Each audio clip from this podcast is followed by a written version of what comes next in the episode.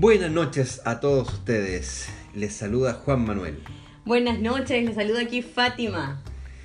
Excelente, estamos en nuestro primer episodio de la primera temporada de nuestro canal podcast. Queremos dar las gracias a todas aquellas personas que nos saludaron y que nos ayudaron también a construir el nombre de este canal.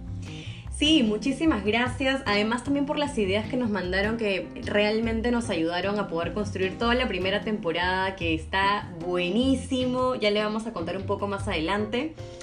Ahora quisiera agradecer a Aseo Kit, que es nuestro primer auspiciador. Juan Manuel, ¿qué cosa es Aseo Kit? Bueno, Aseo Kit es tu kit de aseo personal. Es un bolso donde encontrarás todos los artículos necesarios para tu aseo, higiene y desinfección entre otras cosas encontrarás alcohol gel, jabón líquido, mascarillas, em, guantes. Guantes, claro, eh, un termómetro digital. Em, todo para que tú mantengas la preocupación y este hábito que me parece súper constructivo de poder asearse y desinfectar las áreas por donde estemos transitando. Exacto.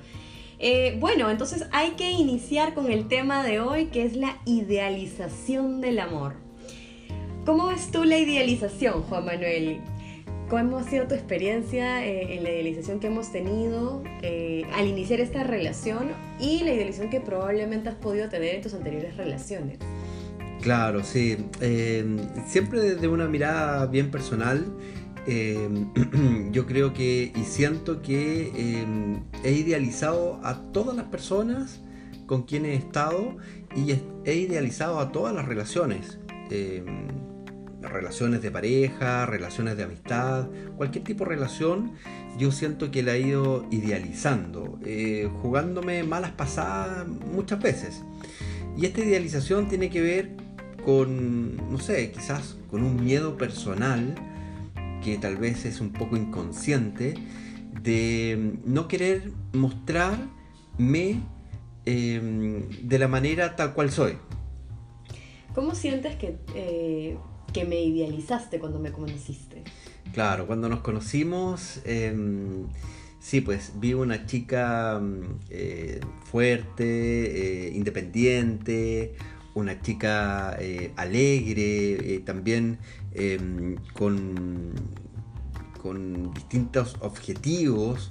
Em, en definitiva, como que te vi también como una, como una chica em, sensual, súper sexy, eh, no digo que no lo seas, eh, que, sigue siendo súper sensual y súper sexy, pero además con toda esta connotación que le da la, nuestra sociedad, digamos, de, cómo tiene que ser una chica, eh, o sea, o, qué primeras impresiones tiene que dar una persona, sea una chica, un chico, al momento de una primera reunión o una primera cita.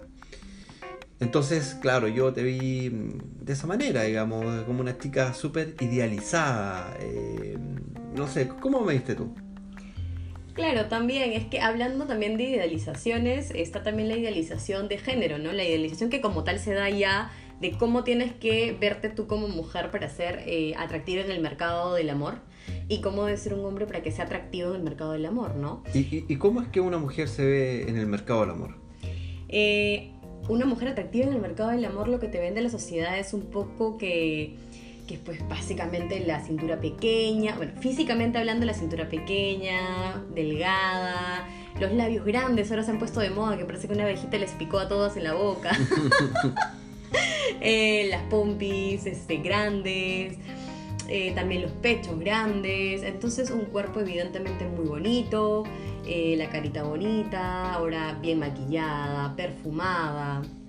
Eh, sí, simplemente basta con ver, por ejemplo, las películas de Disney cómo se retrata las princesitas, ¿no? Y ahí un poco la manera de ser y lo que también socialmente se, se, se, impone a las mujeres que tienen que ser modositas, dulces, sensibles, tienen que ser un poco más eh, recatadas Y entonces ves a la princesita que habla con las haditas, que tiene sus amiguitos los, los animalitos, y de pronto está en el campo cantando, y es tan inocente que jamás había visto un hombre, y de pronto ve un príncipe, y ese único hombre que ve, único príncipe, con él se va, y como que el príncipe la salva de todo, de la pobreza, de la humillación, de la miseria, ¿no?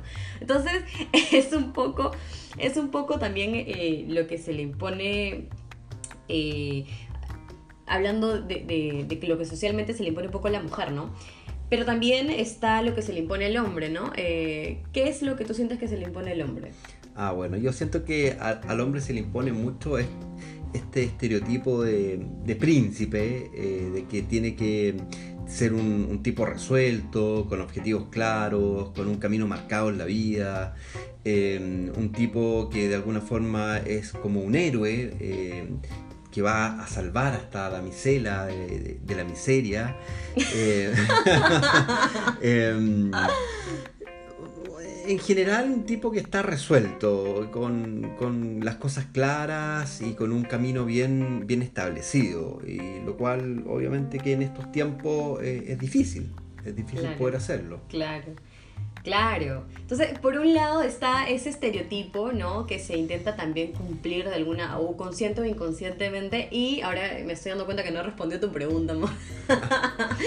Pero respondiendo a tu pregunta, claro, luego está el otro, la idealización que se hace a la otra persona cuando se le conoce, ¿no? Que en definitiva cuando salimos esa noche y conversamos, eh, yo por lo general no suelo hacerme impresiones muy rápido de las personas o no suelo este, juzgar a, priori, ¿no? Eh, soy un poco más cautelosa, me tomo un poco más de tiempo para eso. Entonces, eh, yo creo que fue la idealización a medida que fue pasando el tiempo y fuimos conversando cada vez más. Entonces tú me hablabas de Marturana, me hablabas de, no sé, de todos estos autores y dije, ¡ay, qué hombre tan inteligente! y ya, entonces comencé a hacerme una idea de ti, de un hombre inteligente, fuerte, comprometido, apasionado, un hombre responsable, un hombre que su palabra es la, o sea, su palabra vale mil, que es totalmente íntegro y, o, sea, toda una imagen y una construcción mental. Yo estaba con el hombre de mi mente, yo no, no, estaba saliendo contigo, ¿me entiendes?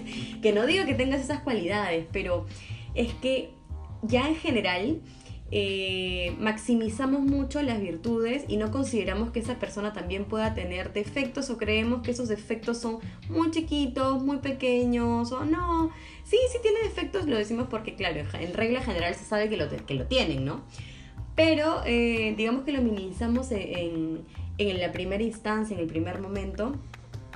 Y, es algo con lo que tocamos ya después, ¿no? Eh, y acá vamos a la parte de, de, nosotros también mostrarnos como personas idealizadas, ¿no? O sea, mejor dicho, nosotros mostrarnos como seres también perfectos, mostrar nuestra mejor parte, mostrar que somos, ah, sí, mira, yo te escucho o yo te doy el gran consejo, mira lo linda que soy, mira los grandes modales que tengo, mira la gran sonrisa que tengo, tengo un muy buen humor, tengo mucha paciencia y, todo lo mejor de nosotros lo mostramos, no somos todos lindos, perfectos, bellos, hermosos, como tú te mostrabas ante mí. Claro, yo me quería mostrar como, como una persona eh, inteligente, con, con, muchos temas de conversación. Eh, yo en general también soy bien bromista, entonces eh, traigo un poco el humor a la conversación, pero sin entrar en muchos detalles personales. más bien mostraba una idea, valga la redundancia, idealizada de lo, que, de lo que yo románticamente veo la vida. Em, como, como, un poco para seguir jugando en este tema de, la construcción idealizada de, una relación, del amor, de las personas. Em, pero claro, con, esta incapacidad un poco de, poder mostrarme tal cual soy. Sí, y, en definitiva es un poco eso lo que nos sucede, ¿no? La incapacidad de poder nosotros primero mostrarnos tal como somos. Eh, y esto digamos que, tiene varias vertientes o varias razones, ¿no? La primera es, es, está el hecho obvio, que es que si estás saliendo con una persona es porque la otra persona te gusta, te agrada, entonces tú quieres también agradarle, tú quieres gustarle, quieres ser toda linda, todo lindo, todo perfectito eres tú, ¿no? y entonces eh, está priori ese hecho de querer todo agradarle, gustarle, ¿no? Eh, también está ese miedo inconsciente, ¿no? Eh, de que quizás tal como somos no está tan bien. Quizá esos errores que tenemos, ese defecto que tenemos, o si de repente le muestro, por poner un ejemplo, ¿no? Justo hoy día en la mañana le, comentaba a Juanma, eh, cuando yo salía con otra persona anteriormente, esta persona me dijo cómo había crecido. A priori, me, lo primero que me mostró fueron todos sus éxitos, ¿no? Ah, mira que el tipo era gerente, ingeniero y que tenía el carrazo y me mostraba todas estas cosas y yo decía, ah, mira que bien, pero realmente no llegaba a conectar. Pero le contaba que cuando llegué yo a conectar y eso fue cuando la persona se mostró tal cual y me comenzó a contar que eh, él inició siendo bastante pobre y que trabajó en diferentes lugares y trabajó em, incluso de empleado, trabajó también eh, pasando cafés, desde abajo y cómo poco a poco ido subiendo motivado por esta pobreza que vivía su familia y que se vio motivada a eso y cómo pudo lograr todas estas cosas. Entonces, esa sinceridad me la mostró el último porque yo me mostraba muy desinteresada y cómo eso realmente me conectó, ¿no? Entonces, al final, eh, cómo esas cosas que nosotros consideramos o que tenemos vergüenza de mostrar o de contar o de decir, terminan quizás siendo un pilar clave para conectar realmente con la otra persona, para poder humanizarnos y, poder eh, permitir que la otra persona también se humanice y, e iniciar una interacción más real, ¿no?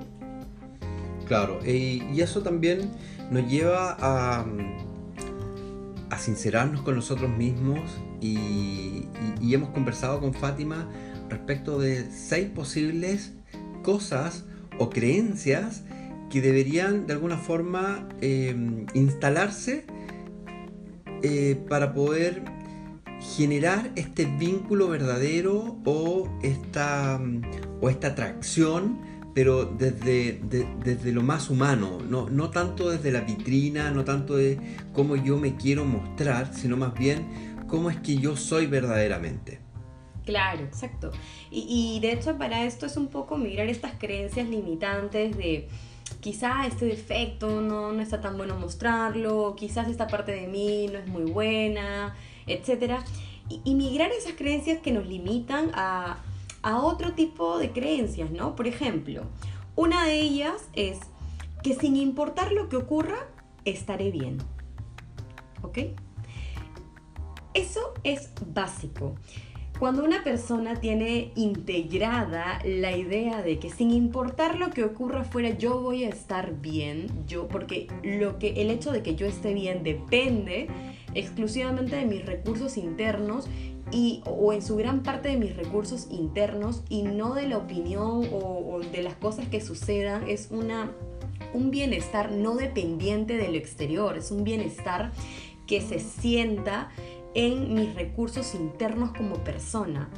Eh, entonces, esta idea eh, en, la que de repente muchas personas poseen eh, un poco esto de siempre estar preguntándose qué pasaría si digo esto, o, qué pasa si le hablo, o qué pasa si le invito a comer a tal lugar, o, o qué pasa si esto. Y nos quedamos en ese rumeo mental y no llegamos a la acción.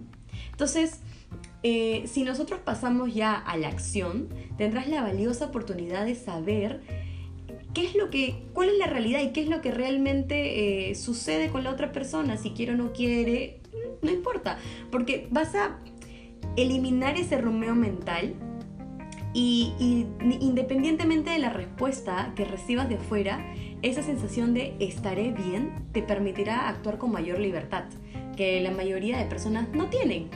Y además el hecho de acercarte con, a esa persona desde esa actitud que está sentada en una creencia, yo, yo igual me diga sí o no, voy a estar bien, mm, hablo de, de una mentalidad real de estaré bien, no desde el orgullo, ojo, pero sí desde un yo estaré bien. Eh, la forma en que te acercas y de repente hablarle o a proponerle algo o a contarle algo es muy diferente eh, a cuando lo haces con miedo, ¿no? porque se nota en el lenguaje no verbal, ¿no? De repente un poco más dubitativo, un poco con la en la mirada, en la voz, en la forma en que lo dices, en tu postura corporal, se nota, se siente.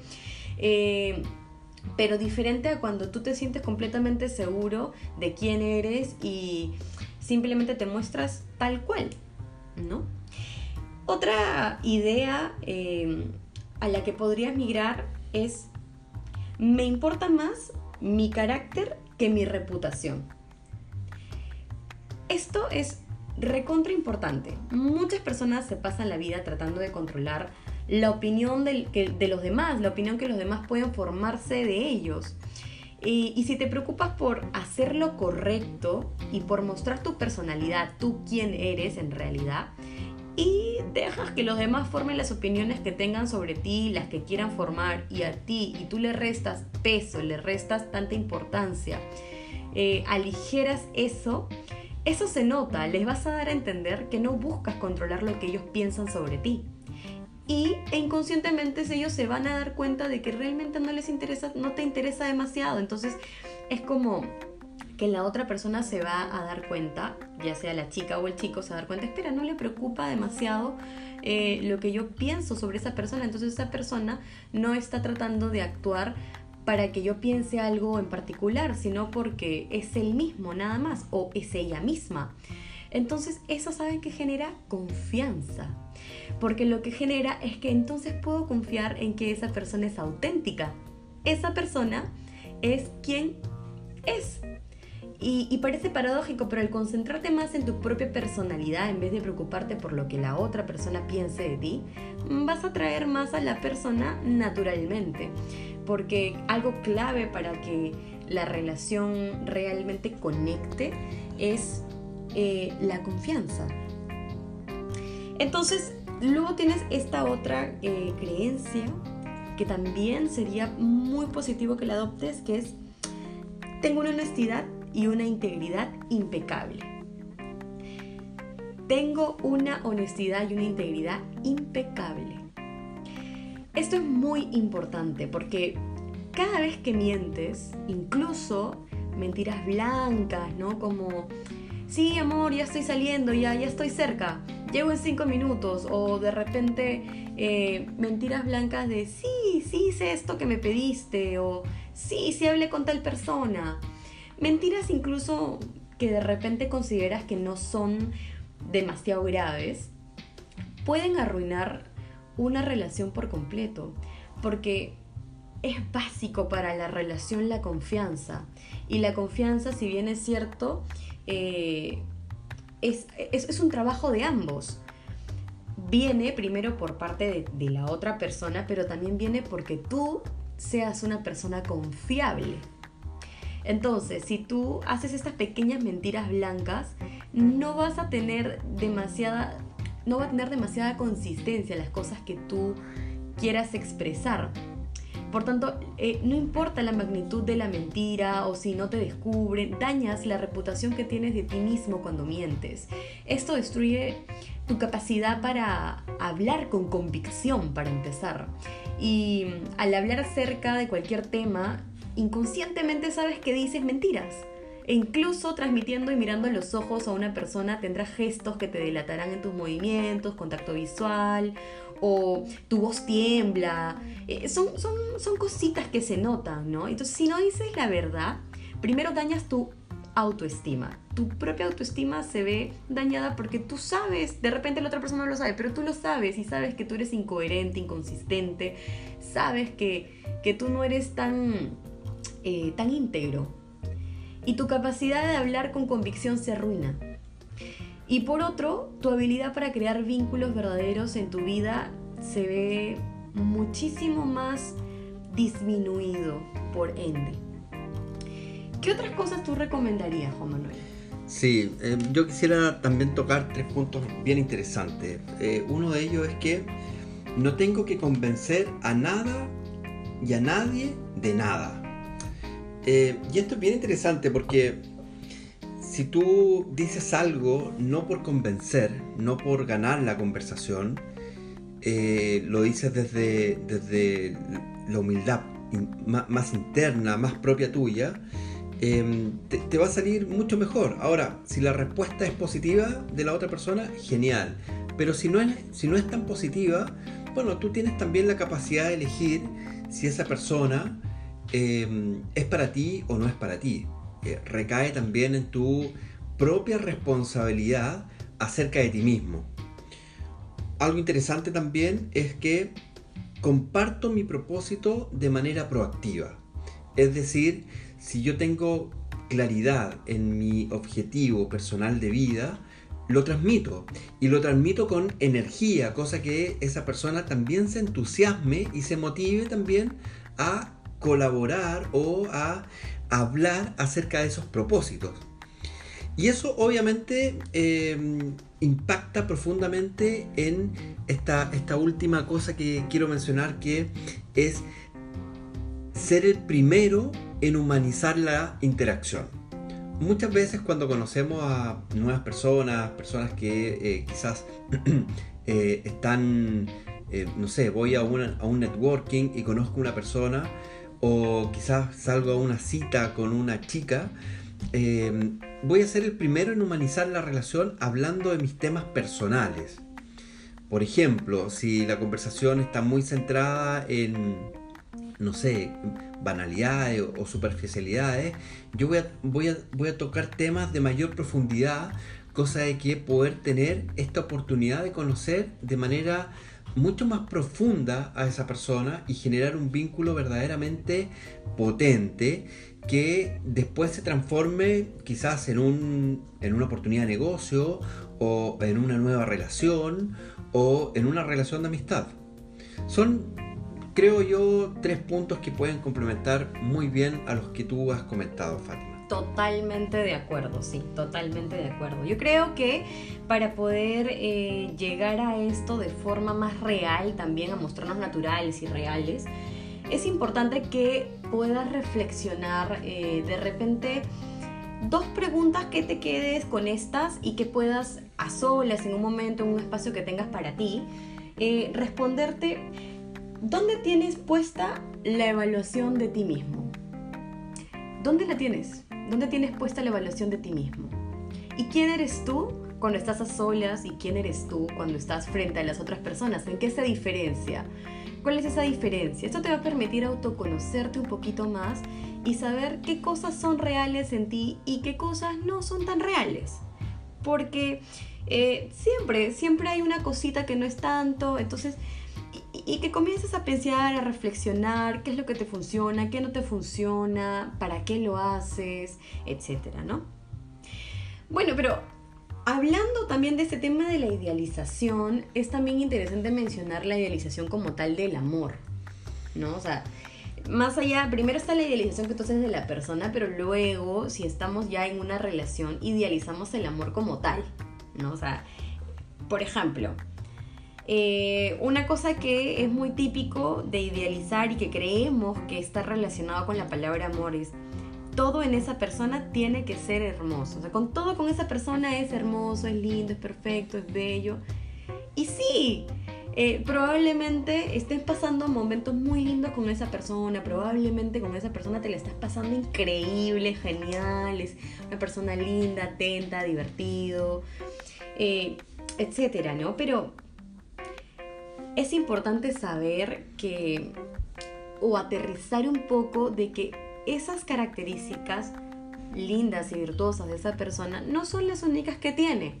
Hay otro conjunto de características que también conforman parte de él y que probablemente te va a tocar conocer y que, eh, y que el amor no solamente es estar con la persona y con la parte bonita de esa persona y cuando todo está bien con esa persona y cuando todo es perfecto, todo es lindo, no, sino también cuando la otra persona comienza a, a tener errores, ciertas dificultades, es parte de las relaciones tener momentos buenos y tener momentos malos, pero no satanizar y decir solamente la quiero o lo quiero cuando todo está bien y cuando no, ya no la quiero y terminamos.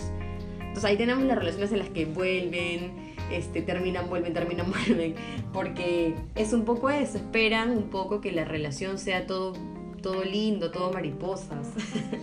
Claro, claro. Y, otra, idealización del amor es, pucha, no puedo vivir sin él o sin ella. O, me falta el aire cuando él o ella no está. Como maná, como maná. Claro. bueno, si te falta el aire hoy día, preocúpate, quizás tienes coronavirus. Llama al...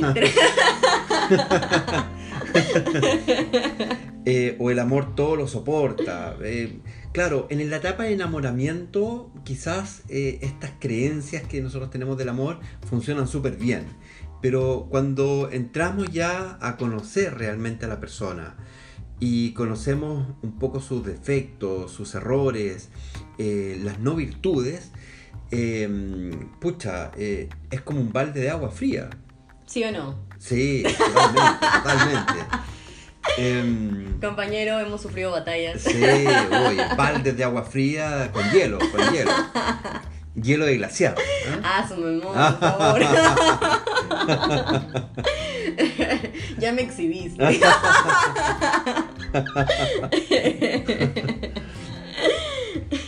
claro. Este. Em, sí, bueno, por ejemplo, otra, otra idea que se tiene, yo la he escuchado bastante, ¿ah?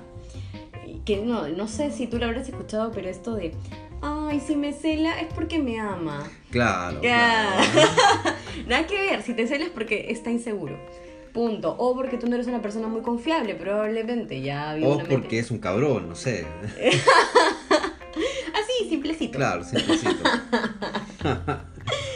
sí, entonces prestar atención a estas cositas que de repente nos puede estar jugando esta engañada nuestra mente, no creer todas las cosas que pensamos. Recuerda que nuestros pensamientos van a mil, pero no todas las cosas que pensamos son reales, ¿no? Que saber darle un espacio y saber discriminar qué pensamientos sí me funcionan, qué pensamientos no me funcionan, cuáles son reales, cuáles estoy exagerando, cuáles no. Entonces, eh, un poco eh, la conciencia acerca de esto, ¿no? Eh, darnos cuenta que también el amor como tal, el amor real, no el amor idealizado, sino el amor real, que, que yo creo que en mi opinión comienza cuando ya ves a la otra persona desde sus dos polaridades, ¿no? Ya no solamente el tipo inteligente, lindo, virtuoso, fuerte, comprometido, como lo que yo vi en Juan Manuel, sino que también tiene otra parte, que también tiene otros defectos. Y cuando ves todo eso, eh, tienes la oportunidad de decir si quieres continuar con esa persona o no quieres continuar con, eh, esa persona o quieres eh, aprender junto a esa persona y, tomar responsabilidad también de ti, de qué es lo que tú sientes en relación a eso, ¿no? también quién quiero ser yo en relación a ese defecto en particular. y, bueno, todo esto empieza con un concepto muy interesante que es el amor libre. ¿Qué ese es el amor real? El amor libre, pero para qué... ¿Qué es primero para ti el amor libre, Juan?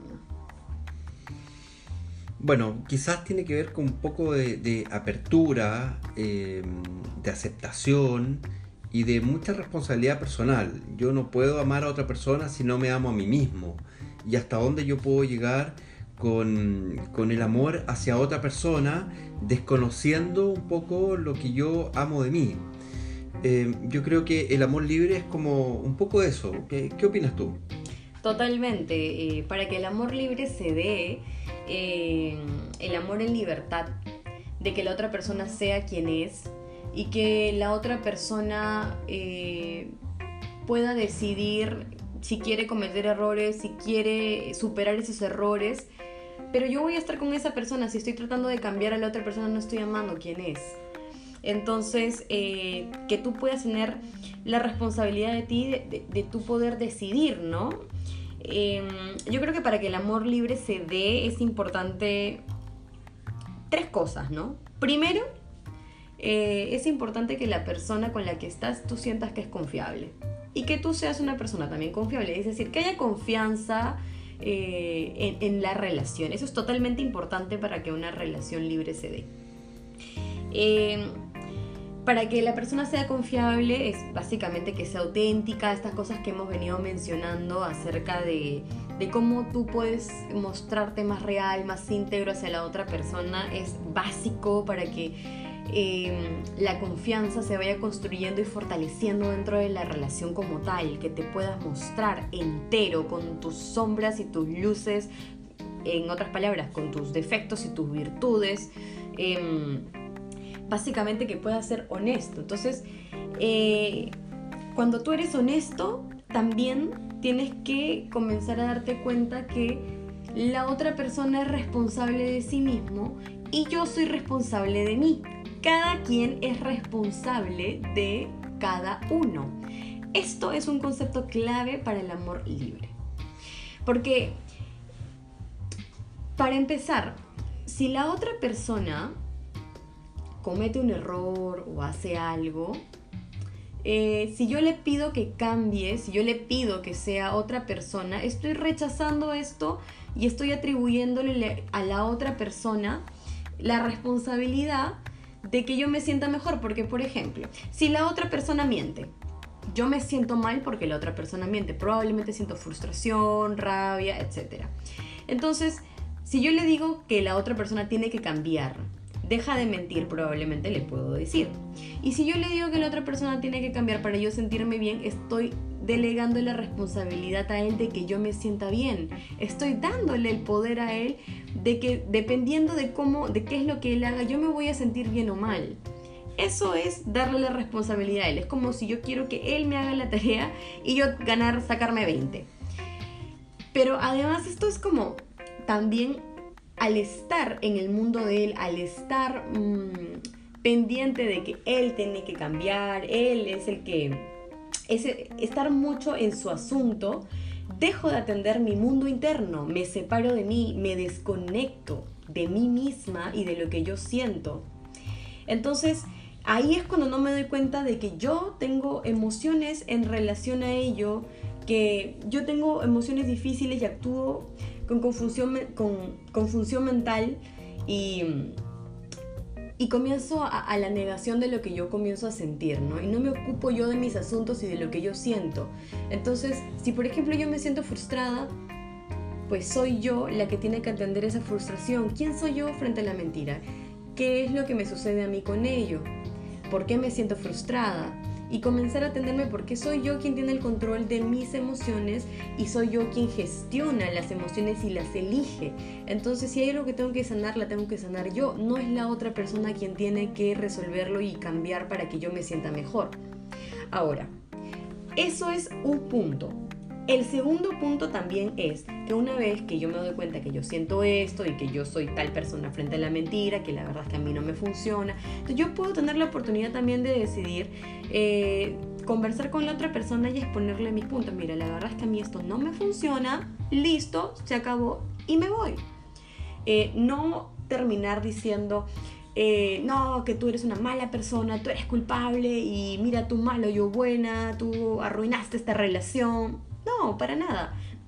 Esa forma de, terminar o de concluir una relación eh, desde el victimismo, eh, porque eso es desde el victimismo, ¿no? Eh, es terminar desde el miedo. Y no es sanar. La mejor manera de hacerlo es desde el amor, desde la, desde la forma en la que yo miro, comprendo, entiendo, pero simplemente esto a mí no me funciona y lo dejamos aquí.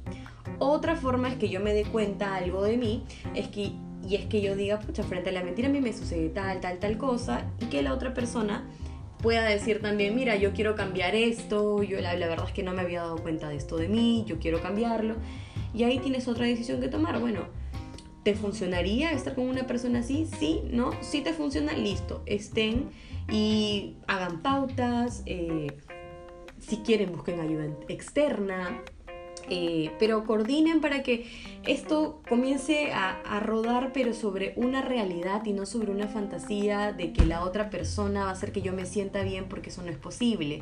La única persona que tiene el poder de cambiar realmente lo que sientes dentro de ti, el malestar o el dolor que puedas sentir, eres tú mismo. Y eso es tener responsabilidad personal. Claro, y quisiera complementar esto como para ir ya terminando esta, este primer episodio, de que una cosa es la responsabilidad personal, que cada uno se haga cargo de lo que tiene, y, pero sin desmerecer que la otra persona te ayude, te facilite, te Sí. acompañe y te apoye. Es decir, estamos juntos, ambos tenemos que ver el problema para poder solucionarlo. No es una competencia de quién, eh, quién gana eh, la conversación, eh, hablando desde el orgullo y desde el ego, sino más bien cómo nos podemos cooperar, eh, colaborar para que todo esto sea en una relación armónica y que podamos caminar juntos, compartir el camino juntos y no en realidad tú te vas con la mochila eh, 100 metros más adelante y yo voy con mi mochila 200 metros más atrás. Claro, vamos hacia un mismo camino pero totalmente separados. La idea es caminar juntos donde cada quien lleva su propia carga pero que en algunos pasajes de, este camino eh, nos vamos a apoyar, nos vamos a acompañar, nos vamos a facilitar. Exacto, ¿no? Pueden hacer acuerdos, como bueno, Juanma y yo hemos hecho muchos acuerdos, este, mira, acordamos, negociamos, nos hacemos señas, entonces comenzamos a generar eh, un crecimiento mutuo, porque la pareja en realidad es una gran oportunidad también de crecer personalmente. Eh, entonces, eh, esto en realidad puede ser una gran oportunidad también de crecimiento, de crecimiento personal para ti y para tu pareja también. Entonces, eh, es esta nuestra visión un poco acerca del amor real versus el amor idealizado que queríamos compartirles a todos ustedes. También nos gustaría que ustedes nos comenten cuál es su visión del amor. eh, de la idealización que han podido tener, que nos puedan contar sus casos. Nosotros vamos a estar también hablando de otros temas eh, más adelante en el siguiente podcast. Quiero despedirme de ustedes y realmente agradecerles, si nos han acompañado hasta aquí, agradecerles mucho. eh, su presencia, el hecho que nos estén escuchando es muy importante para nosotros, realmente de todo corazón les envío un gran, gran abrazo. Sí, eh, mucha suerte. Esperamos que de aquí el próximo martes, recuerden que nuestros episodios son todos los días martes a las 10 de la noche, hora de Perú. Eh, esperemos contar con sus historias, con sus comentarios. Si les ha gustado este podcast, dele un like, compártelo, difúndelo, eh, cosa de que podamos crear una linda comunidad. Comentarles también que vamos a tener distintos otros auspiciadores o sponsors que nos van a ayudar también con algunos sorteos, con algunos regalos, digamos, para las personas que son parte de esta comunidad. Así es, estén atentos, estén atentos, denle like a Aseo Kit en la fanpage Instagram y YouTube. Y sí, y, y claro, compartan nuestros eh, episodios con quien ustedes quieran y, y puedan. Así es que, Un abrazo gigante, Un abrazo. muy buenas noches. Chao, chao. chao.